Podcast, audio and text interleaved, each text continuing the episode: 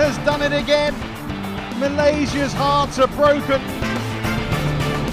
What a smash! How on earth did he get that back? Love all. Play. Es gab nicht nur fantastisches Badminton in Mülheim vergangene Woche bei den German Open, sondern auch fantastische Wortspiele. Und ich glaube, der beste Badminton-Wortwitz aller Zeiten ähm, ja, wurde dort publiziert im äh, Programmheft und kommt von Thomas Fuchs und Badminton Europe, der auch hier schon zu Gast war. Und mit dem möchte ich natürlich einsteigen, um den auch äh, entsprechend zu würdigen. Und zwar war die Überschrift nach einem Viertelfinale Kim, Kim und Kim. Nur einer hieß anders. Jetzt schaut nochmal in den Turnierbaum rein und dann werdet ihr auch sicher in äh, schallendes Gelächter ausbrechen. Äh, mit dem äh, großartigen Wortspiel herzlich willkommen zu einer Folge Shuttle Talk zwischen German Open und All England. Also ganz, ganz, äh, ja, viel, viel los im Badminton Circuit und Kai deshalb natürlich auch wieder in Topform. Bin ich das? Ja, ich weiß gar nicht. Ähm, ich habe ja. Naja, nach deinem hast dich erholt schon nach deinem äh, Spiel gegen Raymond Webster, hast jetzt ja ein paar Tage Zeit gehabt, um da auch wieder runterzukommen. Ich muss sagen. Und jetzt auch. Warte, ich muss. All England hast du ja auch verzichtet und äh, gesagt, du spielst lieber nicht, um dich ein bisschen zu schonen. Ähm, du musst doch in Form sein jetzt. Ja, ich muss sagen, äh, ich bin direkt erstmal äh, ein, zwei Tage krank geworden, nach, äh, jetzt nach German Open. Ähm, Wirklich? Weil ich glaube, mein Körper hat einfach diese Belastung nicht, äh, nicht wegstecken können. Ähm, aber ja, sonst geht es mir gut und habe hab mir schon die Highlight-Videos auf äh, YouTube von meinem Spiel gegen Raymond Webster, die äh, verschiedene Leute zusammengeschnitten haben, habe ich mir schon oft angeschaut. Äh, habe auch gesehen, es gab eifrig Diskussionen in Social Media ähm, über seine äh, sozusagen Teilnahme. Also äh, ja, Oh ja, hol mich ab. Ich habe da noch nicht viel zu gelesen. Gerne, da wollen wir ja alle was davon, davon hören. Ja, eigentlich die, die Klassiker, so, äh, ich glaube, das haben wir auch so in der letzten Folge schon besprochen, so, ob es okay ist, dass er da meldet und mitspielt oder ob er jemanden Platz wegnimmt. Ähm, gibt halt die Fraktion, die sagt, das ist peinlich für den Sport. Es gibt halt die Fraktion, die sagt, ähm, ja, was soll man machen, beziehungsweise ist doch, ist doch auch cool zu sehen, dass man mit 68 noch so fit sein kann in dem Sinne. Und äh, ja, äh, deswegen, äh, ja, eigentlich kann, da gibt es ja keine neuen Argumente, aber sagen wir mal so, die Badminton-Welt ist gespalten. Und ich glaube aber trotzdem, dass äh, halt der Großteil es sich nicht gerne anschaut, zumindest, aber wahrscheinlich halt äh, ja, akzeptieren muss, dass, äh, dass sowas manchmal möglich ist. Also das ist ja die Frage auch, ob er wirklich für sein Alter so fit ist. Denn wir haben dann auch nochmal in die Ergebnisse reingeguckt von ihm. Er hat ja tatsächlich noch nie ein Spiel gewonnen, inklusive aller Altersklassenmeisterschaften. Also auch gegen andere äh, Spieler in O60, O65 hat er noch kein einziges, ich glaube auch noch keinen einzigen Satz gewonnen. Von daher weiß ich auch nicht, ob er da wirklich dann dadurch bestechen kann. Aber ja, bei den German Open hat es nicht ganz gereicht. Bist du dann nochmal in deine Fehleranalyse gegangen, was bei den drei Punkten los war? Oder ja, äh, war da noch nicht die Zeit dazu, so tief rein einzusteigen? Ähm, doch, ich muss sagen, einmal, also ich habe ja drei Fehler gemacht in dem Sinne. Einmal viel zu viel Risiko, beim zweiten Mal ja, ganz unnötiger Fehler bei Null bei dem im zweiten Satz. Und beim dritten Mal muss ich einfach akzeptieren, dass es super herausgespielt war von ihm. Deswegen ähm, ja, habe ich das alles schon abgeschlossen und äh, bin auch äh, jetzt, dadurch, dass ich ein bisschen krank war, habe ich äh, sehr viel All England geschaut. Ähm, mhm. Ja, aber für, äh, wie hast du denn German Open jetzt verkraftet mit ein paar Tagen Abstand? Ja, mittlerweile jetzt von Dienstag auf Mittwoch nochmal eine, eine sehr, sehr, sehr gute lange Nacht gehabt und seitdem bin ich wieder voll hergestellt. Aber es ging ja dann noch weiter am Sonntagabend, dass ich ähm, auch den letzten Zug nach Hause nicht mehr erwischt habe. Also der der nicht mehr ging. Dann gab es da auch nochmal so eine kleine Odyssee mit Zwischenstopp auf halbem Weg und mit Weiterfahrt am nächsten Morgen um 6 Uhr früh mit dem nächsten Zug. Äh, von daher bin ich wirklich in äh, desaströsen Zustand zu Hause angekommen. Und das müssen wir vielleicht ja noch erzählen. Wir haben uns am Sonntag äh, in der Halle noch getroffen, haben dort auch auf der Tribüne eine Folge aufgenommen oder zumindest ja, versucht, eine Folge aufzunehmen Ähm, das war dann, glaube ich, durch den Ton und auch durch die Musik die ganze Zeit im Hintergrund war und auch durch meinen da schon desaströsen Zustand ähm, nicht so der Knaller. Deshalb haben wir uns entschieden, nochmal ein bisschen ein seriöseres Recap hier zu ziehen. Aber ja, ich bin wieder fit und äh, ziehe vor allem jetzt wieder mit erholten, erholten Zustand ein großartiges, positives Feedback, äh, Fazit von der Woche. Äh, es war wieder ein, ein fantastisches Badmintonfest. Ja, ich sollte auch von extrem vielen Personen, äh, die ich gesehen habe jetzt in den letzten Tagen und äh, auch ja, was ich so den YouTube-Kommentaren unter den jeweiligen Videos entnehmen kann, äh, auf jeden Fall ausrichten, dass äh, alle sehr, sehr begeistert waren und zufrieden waren mit der Berichterstattung in diesem Jahr. Ist schon eigentlich wie letztes Jahr und dass das wirklich, wirklich im allerhöchsten Regal war. Äh, und das wollte ich dir nochmal hier offiziell weitergeben, weil mir wurde ja schon oft unterstellt auch, dass ich manchmal ein bisschen dich kritisch beurteile. Zum Beispiel, äh, wenn es um die Beschreibung von dir in drei Adjektiven geht oder so. Deswegen äh, bin ich ja auf dem We genau, das, Weg der Wiedergutmachung äh, und deswegen mit allerliebsten Grüßen, äh, ja, auf jeden Fall dicken Respekt und dickes Lob für, für deine Performance letzte Woche. Ja, vielen Dank. Es hat, äh, hat richtig Bock gemacht, war aber genau wie in dem Jahr davor, wo du ja auch viel mit dabei warst und das auch nachempfinden konntest, damals äh, super intensiv. Man merkt dann auch im Turnier immer noch, man könnte noch so viel mehr Sachen machen. Also es waren dann einfach äh, einige Dinge, bei denen die Zeit am Ende nicht mehr gereicht hat. Zum Beispiel mit den Jungs vom Hawkeye hätte ich so total gerne noch geredet. Ähm, auch mit dem Hallensprecher, mit den Maskottchen haben wir auch nichts geschafft. Aber ähm, vielleicht ja Grund dann im nächsten Jahr auf jeden Fall nochmal ähm, noch dabei zu sein und noch ein paar Sachen zu probieren, weiterzuentwickeln. Aber das Lob muss ich auch auf jeden Fall weitergeben, direkt an Thomas Fuchs, den ich gerade am Anfang der Folge schon genannt habe, und auch an Tom Kühnert, die mit mir vor allem den YouTube-Kanal und die Videofraktion geschmissen haben.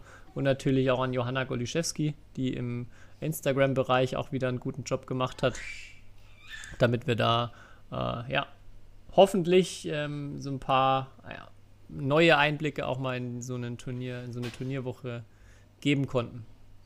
Das habt ihr auf jeden Fall definitiv gemacht. Ähm genau, zu dem, was du gerade noch angesprochen hast mit dem Kritischen, das äh, haben wir ja in, am Sonntag kurz, kurz angedeutet, das müssen wir, glaube ich, für alle Hörer, Hörerinnen nochmal, muss ich nochmal erzählen, dass ich äh, Michael Fuchs auch getroffen habe und der hatte mir berichtet, dass ähm, er jetzt immer beim Laufen diesen Podcast hört.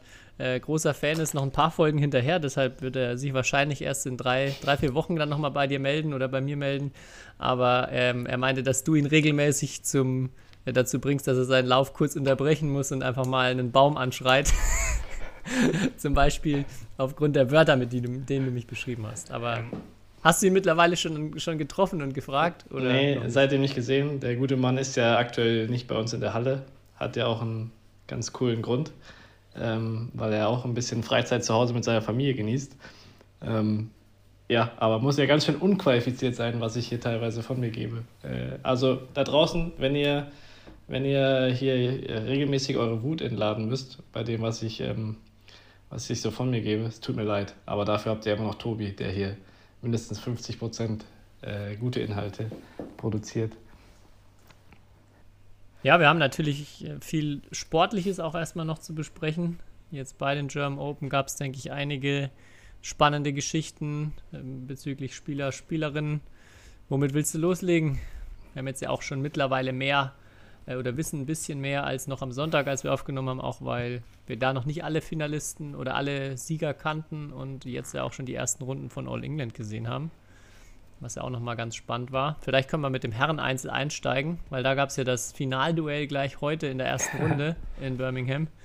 Und ähm, am Sonntag äh, mit unserem Freund Karlong Angus, der das Herren-Einzel gewonnen hat in einem richtig coolen, spektakulären Spiel und auch ein Spieler, den man das, glaube ich, sehr, sehr gönnt, äh, weil er ähm, die letzten Jahre immer häufig auch knappe, knappe Niederlagen hatte, kein Turnier mehr gewonnen hat seit drei Jahren und sich da auch ähm, richtig, richtig hart gefreut hat ähm, über den Turniersieg, verständlicherweise. Der jetzt heute aufgegeben hat in Birmingham und man hatte auch schon im Finale zwei ganz lange Behandlungspausen, wo irgendwas am Fuß nicht so ganz gepasst hat. Ähm, da hat er es aber noch durchgezogen oder gewonnen, heute nicht mehr. Äh, ja, war aber auf jeden Fall auch ähm, für mich ein Highlight, dass der da gewonnen hat und auch einer, den man am Anfang gar nicht auf dem Schirm gehabt hätte vor dem Turnier. Ja, auf jeden Fall, wenn man sich die Meldliste vor dem Turnier wahrscheinlich angeschaut hat, hätte man ihn auf jeden Fall, ich glaube, keiner hätte ihn als Sieger getippt. Also würde mich überraschen. Ähm, ja, und wie gesagt, also ich kenne ihn auch schon seit der Jugend, der ist ja ungefähr mein Alter. Damals, glaube ich, sogar hat eine Jugend-WM-Medaille als, als äh, U17er bei U19 geholt, im Herren-Doppel sogar. Ähm, also sehr, sehr vielseitiger ähm, Spieler auch, zumindest in der Jugend. Ähm, und wirkt auf mich auch immer sehr sympathisch. Ich hab, habt ja jetzt auch ein paar Interviews mit ihm geführt. Äh, war auch sehr sympathisch, äh, sehr, sehr bodenständig. Ähm, ja, aber natürlich witzig, dass sie jetzt heute oder gestern äh, ja, wieder gegeneinander gespielt haben. Ähm, und anscheinend hat sein Gegner auf jeden Fall äh, das Turnier besser verkraftet. Äh, ja, bei, ja. bei weil du es gerade sagst, der also super sympathischer Typ da auch, ähm, der, mit dem man natürlich auch ganz leicht Interviews führen kann auf Englisch. Ähm, die einzige Schwierigkeit, und deshalb war ich auch immer froh, dass Thomas, ähm, also Thomas Fuchs kannte ihn schon, hat mit ihm auch immer die Interviews gemacht. Und es ist einfach super schwierig, wenn man sich nicht so ganz sicher ist, wie man jetzt den Namen ausspricht. ich merke, das ist wirklich eine große Barriere für, ob man jetzt sagt, ja, da gehe ich jetzt hin und probiere noch ein Interview zu machen. Und einmal war es dann tatsächlich auch so, dass Thomas sich zwei, dreimal verhaspelt hat bei dem Namen am Anfang gleich. Und, äh, und Kalong dann nur äh, so lächelnd meinte so, oh, you're nervous too? es war immer eine sehr, sehr lockere, entspannte Atmosphäre, wenn er da bei den Interviews war. Ähm, ja, total, total am Boden gebliebener Typ, super sympathisch. Bist du nicht hingegangen und hast gesagt, ey, NG, was geht ab? Willst du, willst du ein Interview führen? Bei, bei zwei Buchstaben kann es ja eigentlich nicht so schwer sein, den Namen auszusprechen. Ja, kann, kann man nicht so viele Fehler machen. ja. Ja, dann Herrn Einzel ja eigentlich noch, hatten wir eigentlich, oder wahrscheinlich haben 99 Prozent aller Menschen gehofft, dass äh, wahrscheinlich Kento Momota das Turnier gewinnt. Ähm, weil er, nachdem er eigentlich bis ins Halbfinale echt auch äh, sehr, sehr gut gespielt hat, ähm, hat dann aber im Halbfinale, ja, wie würden, wie würden die Kids heute sagen, einen ziemlichen Einlauf kassiert ähm, gegen Li Shifeng. Und äh, ja, und jetzt auch äh, All England ja auch schon erste Runde verloren wieder. Äh, gegen einen guten Gegner, muss man dazu sagen. Kunderwood war auch ein gutes Spiel, habe ich, hab ich so auch ge gesehen. Ähm, aber ja, äh, war, so, war nur ein halbes Märchen, sagen wir so, wenn überhaupt. Äh, also Momota. Ja. Ja, also wahrscheinlich das oder der Spieler, der erstmal die Fans am meisten auch angezogen hat, auch bei der Autogrammstunde, die er gegeben hat, da ging es ja richtig rund. Ähm, und wurde, musste man dann irgendwann auch abbrechen, weil zu viele Leute da waren und er immer noch, auch wenn er jetzt lange schon keine Ergebnisse mehr gebracht hat oder keine Top-Ergebnisse, ähm, man merkt immer noch, so ein Superstar ist. Jeder wünscht sich, dass er zurückkommt. Und ich habe jetzt auch im Rahmen der Woche sehr viel ihn begleitet, sehr viele Videos da gemacht, war auch mal am Feld gesessen, habe ein bisschen das in Anführungszeichen analysiert oder ein bisschen kommentiert. Ähm, und ja, ich fand es super, super cool zu sehen, dass er erstmal wieder mehr Feuer hat. Auch so dieser Vergleich zu letztem Jahr, der war ganz spürbar und habe da auch äh, einen Vlog jetzt dazu gemacht, den ich jetzt endlich fertigstellen konnte, der morgen, also dann mit, mit der Shuttle Talk Folge gemeinsam wahrscheinlich rauskommen wird. Und äh, ja, ich glaube, jeder, wie du schon sagst, hätte sich irgendwie gewünscht oder gehofft, man äh, sieht dann dieses Finale mit Kento. Aber da hat dann leider doch einiges gefehlt. Ja, das stimmt. Äh, da bin ich gespannt auf jeden Fall, was du so analysiert hast, beziehungsweise was du da noch für Eindrücke gesammelt hast. Ähm, dann haben wir auch, glaube ich, oder muss man noch erwähnen, dass äh, ja, eine auf jeden Fall europäische Legende, Hans-Christian Wittinghus, mit dem hast du ja auch ein Interview geführt, ähm, mhm. was auch ziemlich interessant war. Auch, ihr habt ja auch ein bisschen so über die Entwicklung des Badminton-Sports gesprochen.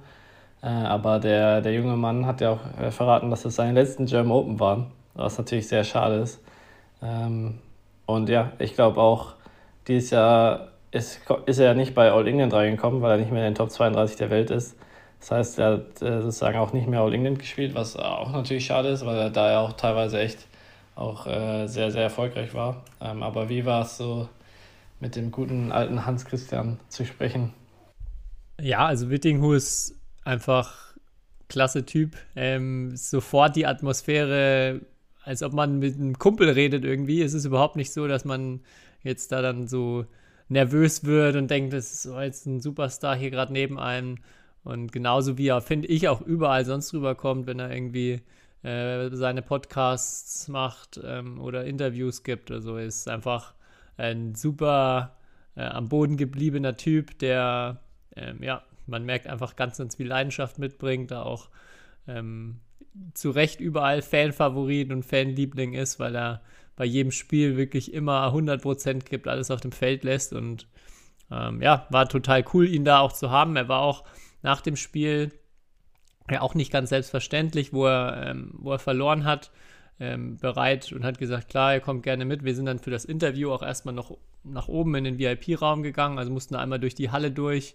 Ähm, er war noch komplett verschwitzt und ähm, hat auch, er wusste auch gar nicht, worauf er sich einlässt, aber es war für ihn dann auch gar kein Problem, dann auch nochmal ein längeres Interview zu machen, für das wir auch noch aufbauen mussten. Also es war bei jedem anderen, glaube ich, ähm, ja, wäre die, wär die Stimmung vielleicht auch ein bisschen unangenehmer gewesen, aber für ihn war das total, ähm, total okay. Man hat dann auch vorher, nachher ein bisschen gequatscht. Und auf jeden Fall schade, dass der nicht mehr als Spieler dabei sein wird in den nächsten Jahren. Mhm. Aber er hat ja eigentlich angekündigt, dass er dem Sport erhalten bleibt. Wo, wobei, äh, ich will ja nicht alles vorwegnehmen, man kann sich ja auch noch anschauen auf YouTube. Aber dass er ja, ich fand nur interessant, dass er auch das ähnlich sieht, dass ähm, er sich auch Sorgen macht, weil er in Europa sozusagen nur jetzt bei Frankreich einen Schritt nach vorne sieht in der Entwicklung der Sportart. Äh, das so das einzige Land ist und bei allen anderen nicht. Und dass er sich halt auch Sorgen macht um äh, so ein bisschen um die asiatische Vormachtstellung, die immer größer wird. Ähm, ja, aber interessantes Interview, ein cooles Interview auf jeden Fall. Ja, ja. was noch? ja, es sind auch so viele, so viele Dinge von der vergangenen Woche. Ähm, wir müssen natürlich auch noch über All England reden. Vielleicht noch äh, ganz, ganz, ganz spannende Erfahrungen hatte ich auch wieder am Bespannungsstand mit Tim Willis, dem, dem Chefbespanner von Yonex, der da auf den Turnieren immer mit unterwegs ist. Der wirklich, ja, man kann mal, ich glaube, es trifft ganz so, der ist eine absolute Marke. also er, ähm, er drückt sich ja, sehr, sehr, sehr, sehr direkt aus und auch, ähm, ich habe ich hab dann ganz, ganz überrascht festgestellt, wie er das in dem Interview, das ich mit ihm geführt habe, ähm, so gut ohne das F-Wort ausgekommen ist, was er sonst, wenn man sich normal mit ihm unterhält, doch in, in nahezu jeden Satz äh, einfließen lässt. Aber da war auch noch, auch noch eine, eine, eine ganz lustige Anekdote dazu, ähm, wo wir auch im Interview reden wir darüber, ähm, dass er ja den, den Schläger, dass Marc Lamsfuß die meisten Schläger bisher im Turnierverlauf gebracht hat, mit, ich glaube, 14 waren es, also 14 Schläger zum Beseiten. Und ähm, er hat mir, hat mir dann auch erzählt, dass er eine extrem harte Bespannung hat, auch mit, der, mit einer Seite, die ziemlich hart ist, was dazu führt, dass die sich in kürzester Zeit durch die Ösen auch bei Marks Schläger durchfrisst. Und also wirklich extrem schnell, auch das ist scheinbar nochmal spezielle Ösen in dem Schläger. Also eine ziemlich tödliche Kombination, denn wenn der länger nicht reißt, dann äh, frisst sich das natürlich dann auch ins Material rein und der Schläger kann auch kaputt gehen. Bedeutet aber immer für die Bespanner, sie müssen die Ösen eigentlich bei jedem Mal auswechseln. Oh mein Gott. und, und bevor, ich das, bevor das Interview losging, war, war ähm, Tim Willis dann mit dem Schläger von Mark dagestanden, wo er halt mit aufwendigster Kleinst dabei diese Ösen überall rausfummeln und neue reinmachen musste. Von einem Schläger, den, bei dem er das gleiche am Tag davor schon gemacht hat. Also bei, bei Marks ersten Doppel sind ja im Spiel auch nochmal vier Schläger gerissen. Und ja, du kannst ja, du kennst ja Tim auch ein bisschen, kannst dir vorstellen, wie begeistert er davon war, die Ösenarbeit da zu leisten. Ich wollte gerade sagen, ob die da Schnick, Schnack, Schnuck spielen, wer diese Schläger dann immer bespannen darf. Ja, ich weiß äh. nicht. Mich hat eh gewundert, dass er das, dass er das selber gemacht hat, dass er das nicht outgesourced hat an einen der anderen äh, Bespanner-Jungs. Aber ja, da hat er noch selber, selber mit angepackt. War eigentlich wieder der schnellste Bespanner der Welt da gefühlt, mit dem du dann letztes Jahr irgendwie. Nee, ähm, der war leider, der war leider nicht mehr da. Ähm, hatte okay. ich auch gefragt, aber der hatte keine Zeit dieses Jahr. Ähm, aber die anderen, auch die anderen Jungs kann ich, kann ich soweit bestätigen sind da ziemlich schnell beim Durchfädeln und Bespannen. Also da kann man immer einiges an Fingerfertigkeit bestaunen. glaube, ich habe da auch so ein Bild gesehen, wo alle Schläge halt aufgereiht waren. Und das sind ja also wirklich, was die da bespannen, ist echt ja Wahnsinn. Also muss man echt sagen, wenn man, äh, ja, also die, äh, die, die Yonex-Spieler, die machen da echt, geben immer so viel Schläge ab und dann ist da so viel Arbeit, äh, echt äh, Respekt auch, weil, ja. Ich glaube, die, die, es wurde jetzt sogar ein bisschen reglementiert, dass man nur noch pro, also pro Schläger abgeben, irgendwie maximal vier Schläger geben darf. Weil ich glaube, in der Vergangenheit, dass dann teilweise auch total ausgeartet ist, dass sich die Leute dann alle Schläger nochmal durchgeschnitten haben, um sich einfach eine schöne neue Beseitigung abzuholen. Ja. Ähm, das wollte man jetzt, glaube ich, ein bisschen, bis dem bisschen entgegenwirken. Aber hast du dir den Schläger bespannen lassen? Ich habe äh, gehört, dass ja auch für euch die Möglichkeit bestand. äh, ich tatsächlich nicht. Nee, ich war nett. Ähm, weil ich keinen gerissen hatte und ähm, jetzt in der Woche eh kein Turnier äh, stattfand, dachte ich mir, wenn ich die jetzt letzte Woche bespanne, dann äh, sozusagen. Und die waren eigentlich fast alle frisch bespannt. Deswegen war das ja schlechtes Timing für mich, würde ich mal so sagen. Ja, und aber für einen, einen deiner Sponsoring-Kollegen ähm, kam oder hat selbst der Bespannungsservice nicht gereicht, denn Lee Sija, ich weiß nicht, ob du das mitbekommen hast, hat in seinem Zweitrundenspiel sechs gerissene Schläger und er oh. hatte auch nur sechs Schläger dabei, was dann, was dann dazu geführt hat, dass er am Ende mit äh, ja, Schläger anderer Marke und auch anderem Logo gespielt hat, wo ich äh, mir auch gut vorstellen kann, dass das ähm, ja, nicht, nicht so gut ankommt oder zu Problemen führt, weil man, man dann auch sich so, der, ja, der hat auf dem äußersten Feld gespielt und ähm, kriegt das überhaupt jemand mit? Wir haben ja auch immer wieder äh, Spiele mitgefilmt und dann auch da Highlight-Ausschnitte gezeigt. Und außerdem gibt es auch so viele asiatische Seiten, das muss man auch mal sagen, haben wir schon drüber gesprochen, die einfach äh, jedes Spiel äh, illegal runterladen und dann auf ihrem Kanal hochstellen und dann auch wirklich tausende Klicks ähm, damit bekommen und das natürlich auch monetarisieren. Also da ist, glaube ich, ein, ein richtiges Business entstanden in Asien. Und unter den Videos, also auch dieses Licija-Spiel hat dann da teilweise 50 bis 100.000 Aufrufe und die, die Zuschauer sind da sehr findig und haben auch direkt darunter gefragt, habe ich gleich gesehen, warum er dann da mit einem anderen Schläger auf einmal spielt. Ja, ist echt komisch, weil für so einen Topspieler, dass er nur sechs Schläger hat. Also ich kann es mir bei ihm mehr vorstellen als bei anderen Spielern, ehrlich gesagt, dass er das irgendwie auch verbaselt hat. Äh, aber ja, sechs, sechs Schläger in einem Spiel reißen ist auch, äh, muss man sagen, also ist mir noch nie passiert. Ich wollte gerade fragen, ist dir das, mein Rekord ist, ist zwei passiert, vielleicht. Zwei oder ist dir drei. Mal passiert, dass du, dass du aber ohne, ohne deinen eigenen Schläger am Ende da gestanden bist? Im Wettkampf nicht. Im Training ja. Auch nicht im Jugendbereich? Oh, das ist eine gute Frage. Im Jugendbereich auf jeden Fall. Weil da hatte ich, ich habe euch damals angefangen, äh, mein erster Schläger war von Talbot Toro. Äh, und da hatte ich nur ein Exemplar. Und da bin ich mir ziemlich sicher, dass der irgendwann mal gerissen ist und ich dann irgendwie jemand ausleihen oder jemand einen ausleihen musste. Beziehungsweise früher hatte man ja dann nicht zweimal denselben, sondern so zwei unterschiedliche oder mhm. sowas. Äh, und dann war ich noch auch, dass ich ja, äh, gefühlt ein halbes Jahr lang mit einem angebrochenen Schläger gespielt habe, aber das einfach nicht gemerkt habe. Äh, bis mir dann irgendjemand gesagt hat, ja, weil diese kleinen Rissen, also ich habe mir meinen Schläger halt nie so richtig angeschaut. Und dann irgendjemand hat mir dann irgendwann gesagt, hey, da sind doch so Risse unten ähm, und dann ich so, oh, ja. Und dann habe ich, dann habe ich aber einen neuen Schläger bekommen. Und dann hatte ich relativ schnell halt äh, schon, äh, ja, ich habe ja gar nicht so lange gespielt, bevor ich dann meinen ersten Vertrag bekommen habe. Deswegen war ich dann Instant mal ganz Star. Ja, spät angefangen und Instant Star. Eine gute Kombination, vielleicht. Und wenn jetzt im Training alle reißen, von wem leistet ihr dann einen? ja, wir haben ja einige Victor-Spieler jetzt bei uns auch. Deswegen Yvonne oder äh, Matthias Kicklitz, äh, die haben meistens auch mehr Schläger als ich.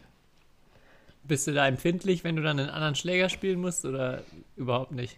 Nee, meistens bei mir ist es so, wenn ich einen anderen Schläger habe, denke ich mir, boah, ist der geil. also ich weiß nicht, ob dir das ähnlich oder ob es anderen Leuten ähnlich geht, aber also ich finde, ich selten so, wo ich so, egal welcher Schläger es auch ist, gefühlt, egal, ich spiele mit meinem Schläger, bin auch voll zufrieden so, aber dann nehme ich irgendeinen anderen und denke mir so, boah, geil, der ist ja geil. Und boah, äh, also deswegen, egal welcher Schläger.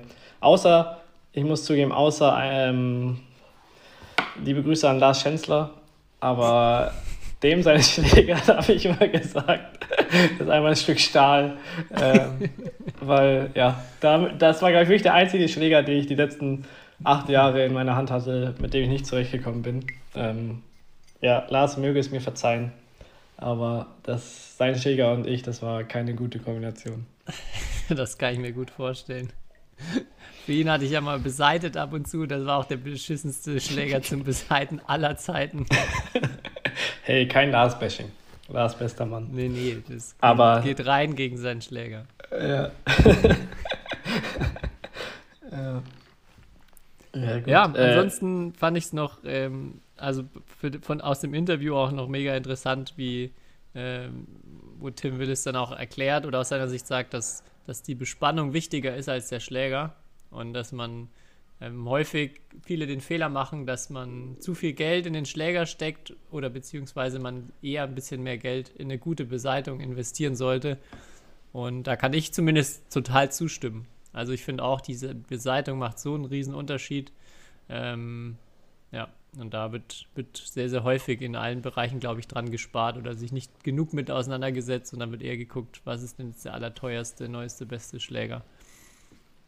Gut, ich meine halt Top-Spieler, die das halt jetzt wie beim Fall von der Yonex umsonst bekommen, also kann man das auch halt gut sagen. Ne? Für so einen Hobbyspieler also läppert sich das halt, wenn man da jetzt mal ähm, ja, 10 Euro oder so oder wahrscheinlich noch mehr. Ich weiß nicht, wie die, wie die Preise auf dem Bespannermarkt so aktuell sind. Ich glaube, du zahlst mittlerweile schon so 20 Euro in einem Shop. In wenn du keine Seite hast. Bespannung, ne? ja. ja. Ja, läppert sich, würde ich sagen. Da würde ich jetzt auch nicht jeden, jede Woche meinen Schläger neu bespannen lassen. Nee, das schlägt er auch gar nicht vor. Also es, es ist schon, ich glaube, die Guideline war zweimal im Jahr einen neuen Schläger, jetzt im, also neue Beseitung im Hobbybereich. Okay. Und das hält sich ja dann schon noch in Grenzen.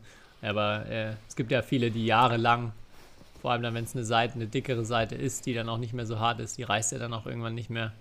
Ja. Äh, ja, da würde mich mal das, auch das Verhältnis interessieren, weil klar, wir Topspieler, wir hauen, also wir spielen halt natürlich mehr und deswegen reißen wir uns natürlich auch mehr Schläger.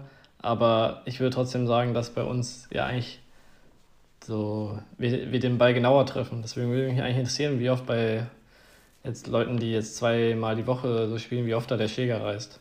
Äh, oder ob das halt gar nicht so oft ist, weil dann der, die Bespannung irgendwann halt eh so weich ist, dass es gar nicht mehr reißen kann. Ja, also ich glaube wirklich diese, vor allem diese Misshits, wo du an außen am, Rahmen, am Rahmen triffst und der Schläger reißt, egal ob er frisch beseitigt ist oder nicht, das passiert eigentlich nur auch im Top-Bereich, weil, also wenn du eine sehr hart harte Beseitung hast und wenn du halt auch entsprechend Power und Speed auf den Schläger bekommst. Also das ist ja auch nochmal ein Unterschied jetzt im Hobbybereich. Da wird der Schläger nicht so sehr beschleunigt und dann, glaube ich, selbst wenn du ihn am Rahmen außen triffst, passiert dann erstmal nichts. Das ist, äh, ähm, ja, hängt schon zusammen und in der, in der Regel reißen die dann halt irgendwann, wenn die ausgefranst sind, in der Mitte durch und das ja. ist dann so der, die, die Hauptsollbruchstelle bei ähm, Hobbyspielern. Hm. Macht Sinn. Ja, genau, für mehr Insights da, ähm, da mal reingucken noch in das Interview, aber ich habe auch gemerkt, auch das noch ein Punkt für nächstes Jahr, wo ich auf jeden Fall wieder vorbeischauen werde, weil äh, da gibt es einen unerschöpflichen Vorrat an lustigen Geschichten, aber auch an ja, interessanten Fakten rund um das Material im Badminton. Vielleicht muss das nächste Mal ein Bierchen mitnehmen oder so. Dann, dann kommen die vielleicht noch die noch besseren Geschichten vor der Kamera. ja, das, das kann gut sein, ja. Ähm, da hatten wir auch, ähm, aber es muss gar nicht, man braucht gar nicht unbedingt ein Bier, um, um Spaß zu haben oder um viel zu lachen. Äh, das hatten wir am einen Tag bei unserer Tageszusammenfassung gemerkt. Ja. ähm, ich weiß nicht, ob du das gesehen hast, Thomas Fuchs hatte das noch hochgeladen und wir wollten noch am Abend schnell ähm, ja, eine Zusammenfassung einsprechen und aus diesem schnell, es ist dann, glaube ich, deutlich über eine Stunde geworden weil wir es einfach nicht geschafft haben, nicht zu lachen. Und egal, egal was gesagt wurde, sobald man irgendwie den anderen nur kurz angeguckt hat, ähm, dann sind auch noch sehr viele lustige Sachen um uns rum passiert. Es war wirklich ein absolutes Debakel in Sachen äh, Aufnahme. Und ähm, ja, war, war sehr, sehr lustig. Irgendwann haben wir uns dann sogar, um dem ein bisschen gegenzusteuern, mal noch ein Bierchen geholt. Äh, das hat dann auch ein bisschen geholfen. Aber ja, das war, das war eine schwere Geburt und hat den Tag dann nochmal deutlich verlängert. ja, aber German Open hat ja, glaube ich, nur einen Wassersponsor. Die haben ja gar keinen, äh, so wie damals Bitburger Open, Biersponsor, oder? Ich weiß gar nicht. Ja, die, genau, Schlossquelle war, war noch Sponsor. Aber Bitburger ist ja auch nicht mehr. Ist ja Hülo. Das stimmt. Kann man auch nicht saufen, ja. soweit ich weiß. Besser nicht. Glaube, da ist meistens äh, gefährlicheres Zeug drin. Ja. ja. Und hast du ein bisschen jetzt äh, All England geschaut, die letzten Tage? Na, ganz wenig. Ich habe ein bisschen auf die äh, Chords 3 und 4 bei YouTube reingeguckt, die äh, verfügbar sind. Aber hatte leider wenig Zeit zum Reinschauen. Werde das jetzt aber ab heute auf jeden Fall intensivieren. Denn ja, irgendwie jede, jedes Spiel habe ich fast immer so, das, so dieses Gefühl, oh, schade, dass die jetzt ausscheiden oder schade, dass die nicht weiter dabei sind. Eigentlich so eine coole Paarung oder so ein cooler Spieler. Und auch schon ja, in der ersten Runde, ähm, da ist es bei mir wirklich tatsächlich immer mehr das, oh Mist. Also, dass ich da ein bisschen traurig drüber bin, wer da so früh schon rausfliegt. Aber es gibt einfach eigentlich nur noch gute Spiele, nur noch äh, Top-Begegnungen bei All England. Und ähm, ja, bin super gespannt, wer die Woche gewinnt, weil gefühlt ist in fast allen Disziplinen echt sehr, sehr viel möglich. Und der, der Kreis der Favoriten riesig groß. Auch wenn man gesehen hat, jetzt im Herrendoppel, die beiden Finalisten der German Open sind ja direkt gleich mal erste Runde rausgeflogen, äh, wenn ich es richtig gesehen habe. Ähm, also teilweise auch überraschende Ergebnisse, teilweise viele Gesetze, die auch ähm, ja, sehr, sehr krass auch rausgeflogen sind. Ich weiß nicht, was Christie zum Beispiel gemacht hat, der komplett kompletten Einlauf gekriegt hat in seiner ersten Runde. Aber ja, ich bin super gespannt und äh, man merkt wieder auch jetzt schon von Anfang an, dass das halt ein ganz besonderes Turnier für alle ja. Beteiligten ist. Ja, das wollte ich auch sagen, weil ich, ich habe muss ich zugeben, auch selten so viel von den ersten zwei Tagen jetzt gesehen bei irgendeinem Turnier. Aber mir kam es so vor, als wäre alle doch irgendwie auch ein bisschen nervös und eingespannt, weil es All England ist, so in den ersten Runden. Alle, auch, auch die wirklich die Topstars. Ähm, und dann noch so ein bisschen wie immer, ein bisschen Wind oder so, aber alle irgendwie, also das ist meistens gar nicht die auch wirklich hochkrassigsten Spiele jetzt bisher waren, sondern eher so halt, wer ist, äh, wer kommt ja mit dem Druck und so am besten zurecht. Ähm, also dass da wirklich All England, war mein Eindruck, irgendwie dann doch nochmal was ganz Besonderes ist. Und alle, alle halt irgendwie auch äh, sich dessen bewusst sind, dass das ein besonderes Turnier ist. So, so kam es mir jetzt vor, weil ich habe sehr viel geschaut und gefühlt in jedem Spiel äh, hatte ich den Eindruck, dass äh, ja, alle sich der Wichtigkeit so bewusst waren. Ja, und ich finde man auch, auch jetzt dann so ein paar Ergebnisse, ähm, an denen man sieht, es kann auch mal einfach ein Favorit deutlich verlieren und es nicht daran liegt, dass sie sich nicht anstrengen. Also das, was ja auch häufig bei, bei German Open dann, wenn irgendjemand auf einmal in zwei Sätzen klar verliert, dann kommt das Argument, ja, die schonen sich jetzt für All England. Ähm, und bei All England ja, hat man jetzt ja keine Argumente, da ist, glaube ich, jedem klar, jeder gibt 100 Prozent. Aber es kann trotzdem zum Beispiel passieren, dass äh, die beiden Chinesen im Mix Feng und Huang, die auch die German Open gewonnen haben, die bisher jedes Spiel in 2023 gewonnen haben. Die hatten, glaube ich, eine 18 zu 0 Bilanz. Ähm, einfach mal ganz klar in zwei Sätzen gegen zwei so Chinese Taipei, die ich noch nie, ehrlich gesagt, noch nie gehört habe und noch nie gelesen habe, einfach mal untergehen. Und mhm. ich finde, das muss man auch immer, immer noch mal dann auch sich vor Augen führen. Da sowas kann super schnell passieren und das hat äh, nie was oder seltensten Fällen was damit zu tun, dass jetzt hier irgendjemand sich nicht anstrengt oder, oder kein Gas gibt. Also auch auf dem Top-Level, die Abstände sind in den meisten Fällen super, super eng oder die, die Paarungen sind super eng zusammen. Ja, ja, ich glaube, da also das ist eh beim im Sport irgendwie auch ein sehr, sehr interessantes Phänomen, wie kritisch da teilweise mal mit negativen Ausschlägen so umgegangen wird, also von Fanseite. So. Weil, ja, natürlich äh, arbeiten Sportler daran, Athleten daran, dass sie jeden Tag performen. Aber ähm, ja, manchmal geht, also, geht es halt nicht. Äh, klar, die Creme der Creme ist so wie Axel oder so, der ist so fast super konstant, dass ähm, dass der so, ja, auch so konstante Performances abliefert und so konstante Ergebnisse natürlich. Aber es ist extrem schwer. Und dann ist man, also merke ich schon auch, auch selbst ich, wenn ich äh, Sportler sehe und die dann nicht ihre, sagen wir mal, normale Leistung ab, abrufen, dann sagst du, oh, was heute mit dem los so ungefähr. Aber ich glaube, also alle anderen, die einen normalen Job haben, wissen ja auch, dass sie auch mal gute und schlechte Arbeitstage haben so ungefähr und nicht jeder Tag halt auch selbst als Sportler, selbst wenn du dich vorbereitest und so weiter, ähm, du ja bei 100% sein kannst. Oder der andere hat dann auch einmal einen super Tag.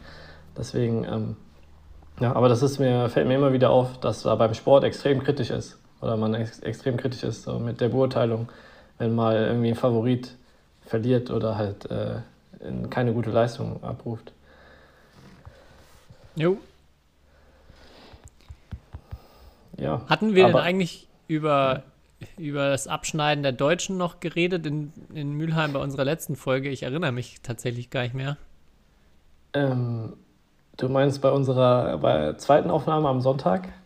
nee, ich meine bei unserer Folge, die wir ähm, während, der Woche, während der Woche aufgenommen haben, ja. Äh, so ein bisschen, aber da war es ja nun noch gar nicht so, sah es doch gar nicht so schlecht aus, würde ich sagen. Ah, okay. Stimmt, das war ja noch, äh, da waren noch Deutsche mit dabei.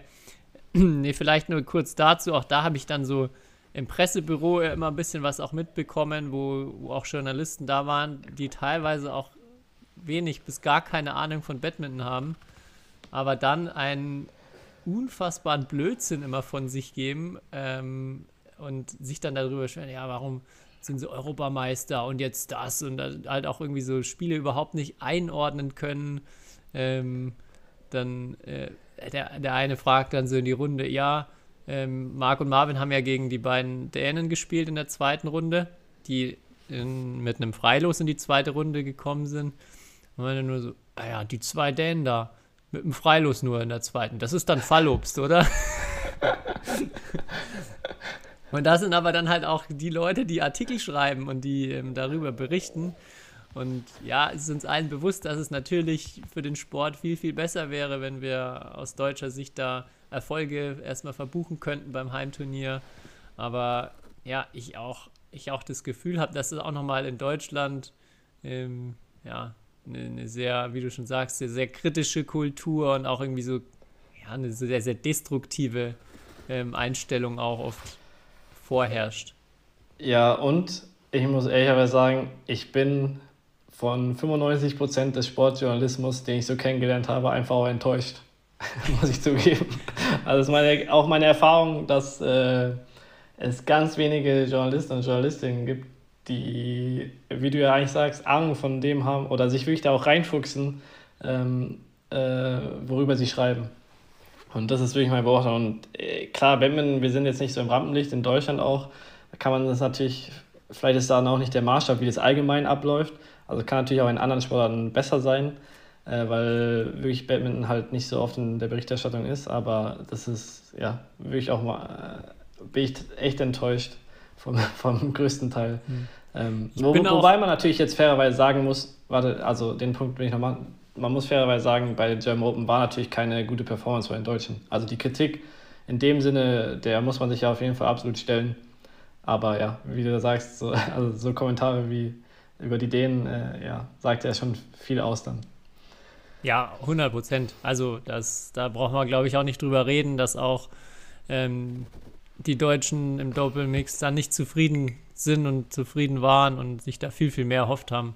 Ähm, ja, gar keine Frage. Und ich muss auch gestehen, dass ich auch ähm, da ein bisschen selbstkritischer auch bin, denn äh, beim Badminton gar nicht so, aber mir ist es auch in anderen Sportarten aufgefallen. Mir ist es durch die, die Doku Breakpoint so bewusst geworden, dass ich auch oft mich dann so so äh, negativ herablassend über schlechte Leistungen, also ja, ja, was ist denn, was, wie, wie, kann der oder die denn das Spiel jetzt hier so verlieren, was trainieren die überhaupt und so, also so das, worüber ich mich in der Badminton-Welt oft aufreg und durch diese Doku, wo man dann eben auch so mal hautnah die Leute beim Verlieren erlebt, was ich so super spannend finde und aber gleichzeitig sieht, wie viel sie rein investieren und dass es für sie das ganze Leben bedeutet und ähm, das, äh, ja, das ist dann so ein bisschen den Spiegel vorgehalten, dass ich da hoffentlich auch selbst noch ein bisschen weniger deutsch in der Hinsicht werde und äh, mir da mehr drü Gedanken drüber mache. Ja.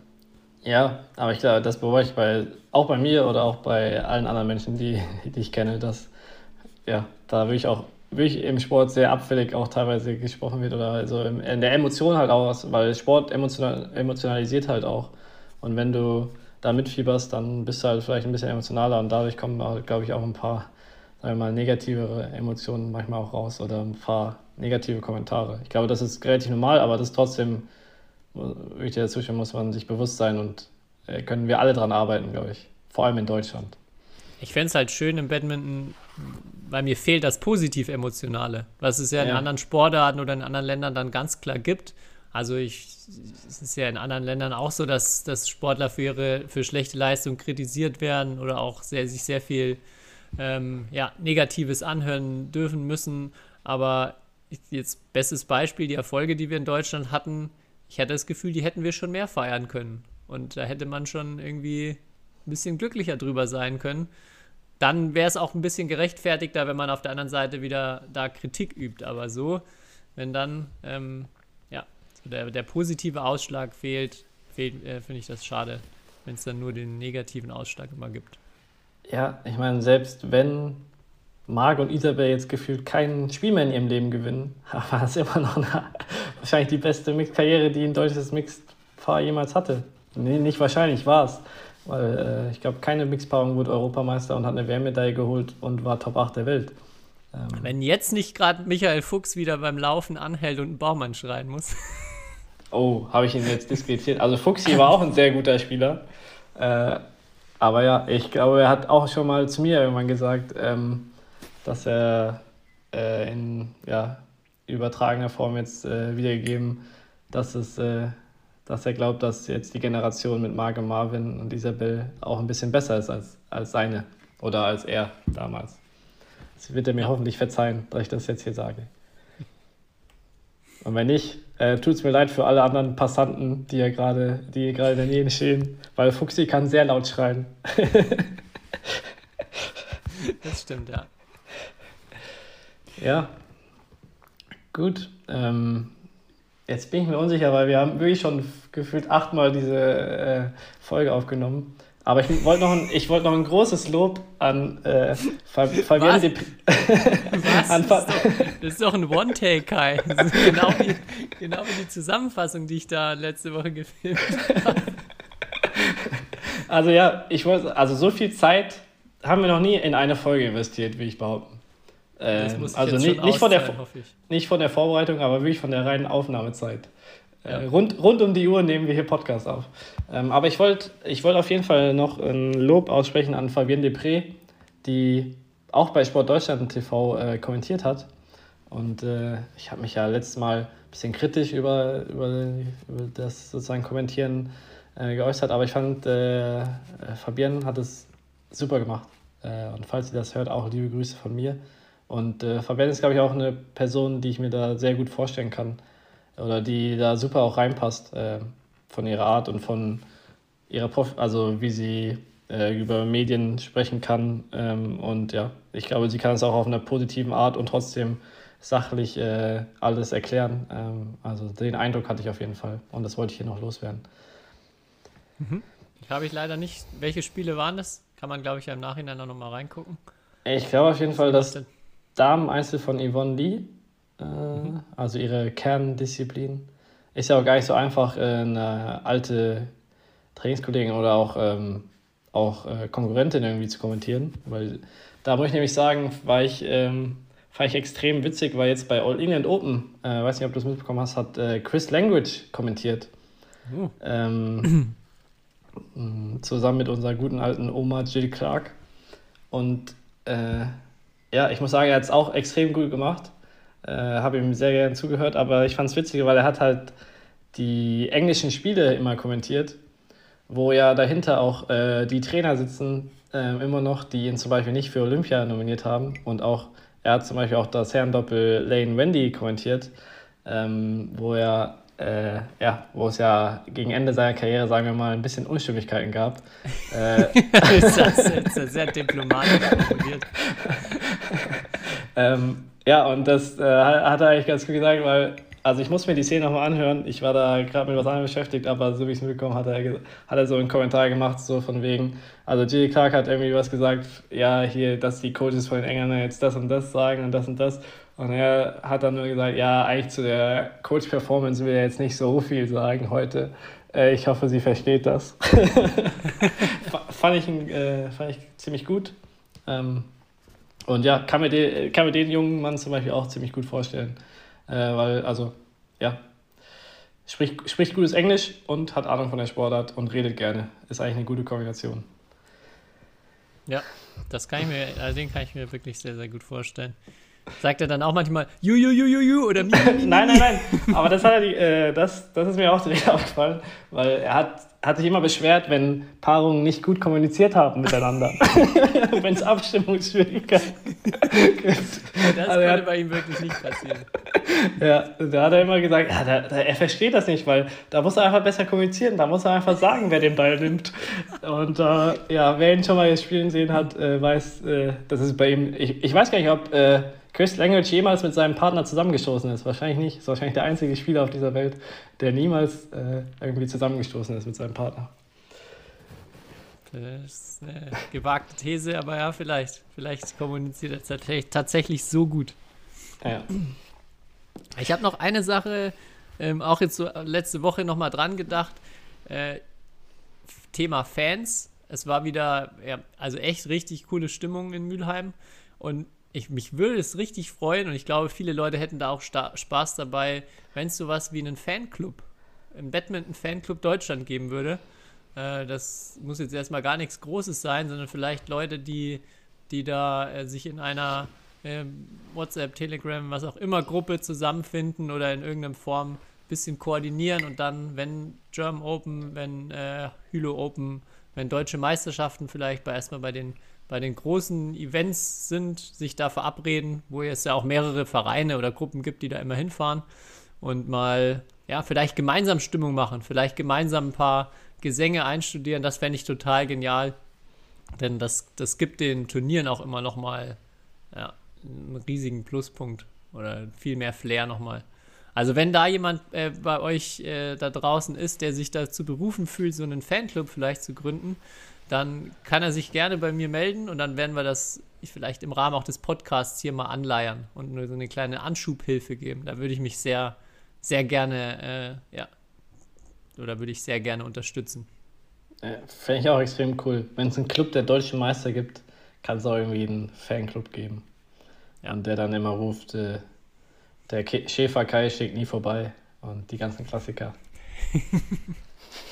ich wurde jetzt tatsächlich schon, ähm, ähm, auch als ich mit der Kamera wieder rumgelaufen bin, ist tatsächlich zweimal genau das gleiche oder ungefähr genau das gleiche gesagt worden. Ungefähr genau das gleiche, auch eine wilde Formulierung. Ähm, auf jeden Fall meinte irgendjemand, ähm, äh, ist das nicht der von den YouTube-Videos? Und dann hat ein anderer Zuschauer gesagt, ja, ein echter Wadenker. Sehr also, gut. Der, der Spruch ist scheinbar hängen geblieben, fand ich wirklich extrem lustig. Auch nochmal auch noch mal Shoutout, großartige Situation. Ja, ja Tobi, ich habe auch, ich hab auch gesehen, du knackst, du knackst bald die 100.000, oder? Das dauert nicht mehr ja, lang. Bin, bin unterwegs. Ich glaube, ich hatte es ja letztes Jahr noch als Ziel für 22 ausgerufen. Das hat nicht geklappt. Aber jetzt ähm, hoffentlich fällt die magische Zahl bald und ich kann mir die Plakette an meinen Kühlschrank hängen. ja, aber was ich noch äh, sagen wollte, äh, noch äh, Thema Fans, kann ich noch direkt eine kleine Nicht-Empfehlung einbringen. Oh. Die Nicht-Empfehlung der Woche. Denn äh, ich weiß nicht, ob du das mitbekommen hast, aber scheinbar war, ich glaube, es war der Samstag, ähm, waren einige Fans früh schon sehr gut drauf. Also haben auch äh, sich das ein, das ein oder andere äh, Motivationsbier schon genehmigt und waren dann vielleicht auch ein bisschen zu gut drauf, dass sie äh, freundlich oder ich weiß nicht, wie freundlich es war, aber auf jeden Fall der Halle verwiesen wurden. Oh. Was, dann, was dann bei ihnen aber auch nicht, ja, nicht auf, auf so viel äh, ja, ähm, Anklang gestoßen ist und sie da eher unzufrieden waren. also ich glaube zumindest, dass sie da eher unzufrieden waren, denn sie haben dann direkt erstmal eine große Schlägerei angezettelt mit den Secu Security draußen. Und Echt? haben und äh, haben dann da auch zu einem, kamen dann zu einem Polizeieinsatz. Also es war äh, mächtig was geboten. Ich würde sagen, alles in allem echt ein miserabler Tag für alle Beteiligten. Und daher meine, meine Nicht-Empfehlung, vielleicht auch da schon mal als Tipp für den, für den Fanclub, den Badminton-Fanclub Deutschland, den es jetzt dann hoffentlich ab nächster Woche geben wird. Äh, da wollen wir uns doch bitte von distanzieren und ähm, ja. Deswegen, deswegen sind da am Samstag auch, ich habe mich gewundert, dass da auf einmal so viele Polizisten in der Halle waren. Äh, und auch so die ganzen Leute so, hey, ist irgendwas passiert oder so. Ähm, ja, wusste ich gar nicht. Da wurde, ich, wurde aber nicht drüber berichtet bei German Open Official. Äh, Nee, sowas wird dann hier wieder sowas wird unter die unofficial. Decke gekehrt. Ganz Fisch jetzt hier in dem Rahmen. Ja, krass. Krass. Hätte ich nicht, hätte ich, damit hätte ich gar nicht gerechnet, dass es im Badminton sowas gibt. Ich dachte, wir sind ein zivil- zivilisierter Sport. Ja, Zumindest in jetzt, jetzt wieder der, der eine, ich weiß nicht, wie viele es waren, aber die wurden jetzt für ewig aus der Halle verbannt. Jetzt sind wir Okay. wieder zivilisiert. Stadionverbot. Mhm.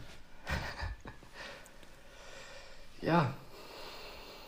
Soweit. Ich habe nicht mehr viele Themen, Tobi. Vielleicht noch German Junior. Hast du davon, hast du davon irgendwas mitbekommen in deiner Mittagspause in, in Mülheim? Ich habe zumindest jetzt ein bis, bisschen was mitbekommen noch im Nachgang. Gibt scheinbar einen ziemlich krassen kleinen Japaner wieder, der wirklich Ja. sehr, sehr klein ist, der auf dem, auch wenn er immer ganz oben auf dem Podest steht, nicht zwingend der größte auf den Siegerfotos ist. Äh, und der ja, sowohl German Junior als auch äh, Dutch Junior gewonnen hat. Gegen alle Chinesen und Koreaner und äh, wer sonst noch so da war. Also ich hatte vor allem bei Dutch Junior in der Woche davor, hatte ich auch noch ein bisschen mehr Zeit, habe ich ein bisschen was gesehen, weil das wurde auch extrem gut, ähm, ja, oder die Berichterstattung dort war sehr, sehr gut, auch mit richtig vielen guten Aufnahmen. Die haben auch viel ähm, aus einem coolen Kamerawinkel gezeigt. Und das war schon beeindruckend und beängstigend zugleich wieder. Vor allem im Herrendoppel habe ich einiges gesehen, wie die Kids da spielen können. Das äh, sind auch, also die sind auf jeden Fall schon auf einem Level, wo die auch bei den German Open schon mitspielen könnten. Nicht um den Titel, aber vom, also von den, von den Spielen, die ich dort da in der ersten Runde gesehen habe, das war, das war dann nicht mehr so weit weg. Ja, gefühlt Japan und Korea, äh, Japan und China ziemlich stark. Und ein bisschen Korea. Äh, und dann äh, auch mit ein bisschen Abstand die Europäerinnen. Aber der gute junge Mann heißt Yudai Okimoto. Äh, den, soll, den, Namen, den Namen sollte man sich merken. 2005er Jahrgang.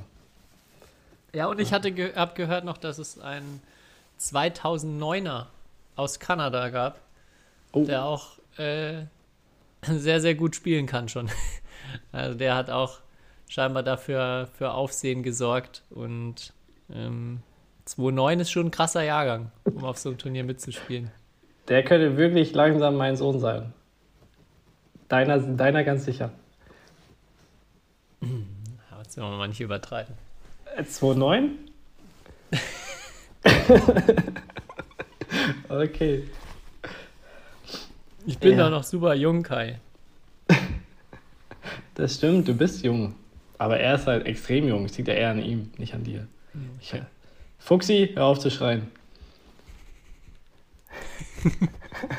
Sehr guter Folgenname ja, übrigens. Fuchsi, hör auf zu schreien. Ich hoffe, da haben wir so ein Bild, wo er auf dem Feld so richtig so mal sein, ja, da, seine da Anspannung Finden rauslässt. wir, da finden wir, glaube ich, was. Ja, ausgezeichnet. Ja, nee, ich habe sonst, sonst glaube ich auch nicht mehr. Wir werden bestimmt noch viele Dinge äh, einfallen, wenn sich die Woche so ein bisschen gesetzt hat bei mir.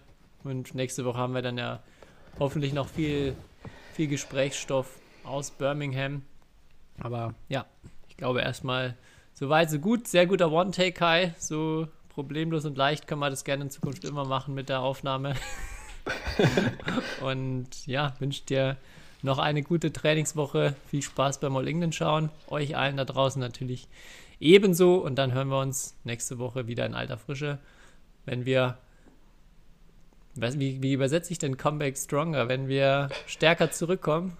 Ja, Ja, wenn wir stärker zurückkommen, ja. sehr gut. Und ich kann nur empfehlen, äh, Hashtag Deutsche Krise. Ähm, kauft euch alle aus Süddeutschland, kauft euch Tickets für die für Swiss Open in, in Basel, weil es ja wie immer jedes Jahr die Taktik von Marc und Isabel und Marvin, German und All England nicht so gut, dafür bei Swiss dann der Turniersieg. Ähm, ja, deswegen Swiss Open, cooles Turnier für alle in Süddeutschland. Kann ich auch nur empfehlen, dahin hinzufahren. Und eigentlich können die deutschen Ergebnisse nur besser werden. Guter Tipp, ja. Dann bis nächste Woche. Bis denn. Ciao. History is made. Lin Dan has done it again. Malaysia's hearts are broken. What a smash! How on earth did he get that back?